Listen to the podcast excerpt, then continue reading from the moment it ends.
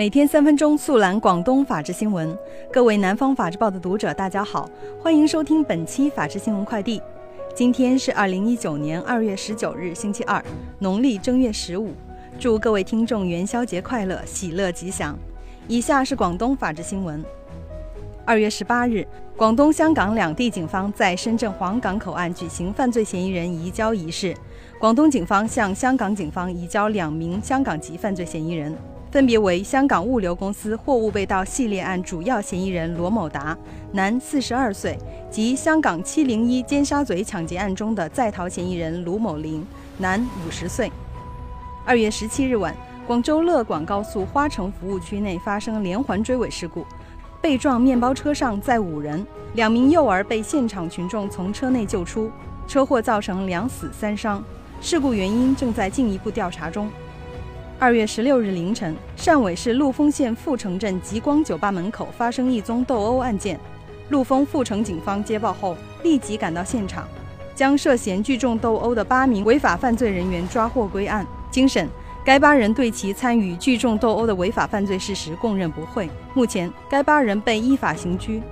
二月十五日晚，东莞市中塘镇一家纸业公司发生气体中毒事故，导致七死二伤。事发后，市政两级迅速启动应急响应机制，全力展开医疗抢救、善后处置等工作。目前，涉事公司相关人员已被有关部门控制。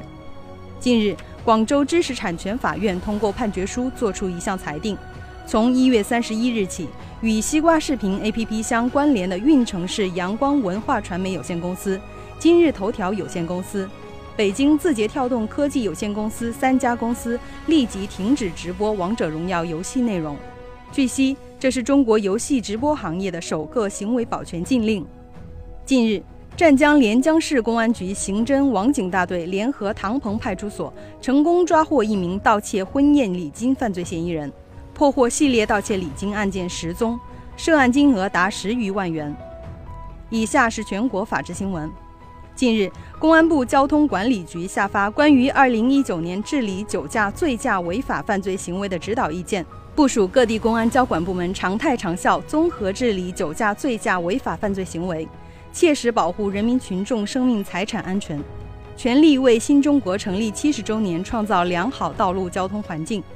二月十八日，河北省委书记王东峰对媒体报道的石家庄萧山造地建别墅问题作出批示。要求石家庄市委市政府立即组成调查组，全面深入调查，坚决依法依规依纪查处。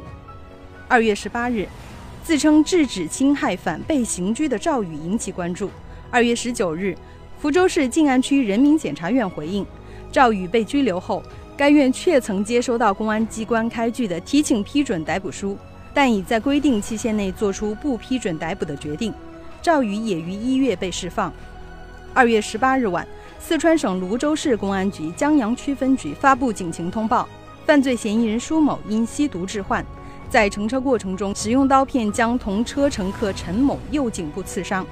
目前伤者生命体征平稳，嫌疑人舒某已被依法刑拘。二月十七日，海南省公安厅在公安部刑侦局直接指挥下，启动东方市摘帽四号电信网络诈骗专案收网行动。对九十四名犯罪嫌疑人进行统一收网行动中，警方共打掉电信网络诈骗团伙八个，破获省内外案件八百余起，涉案金额四百余万元，缴获涉案电脑、手机及无线网卡、银行卡一批。近日，安徽凤阳县一名四岁女童遭继父暴打后致死，尸体被继父埋在后山，因儿童长时间没露面，引起邻居怀疑，凤阳警方介入控制嫌疑人。经查，女同事因尿裤子被继父殴打致死。目前，嫌疑人吴某已被批捕。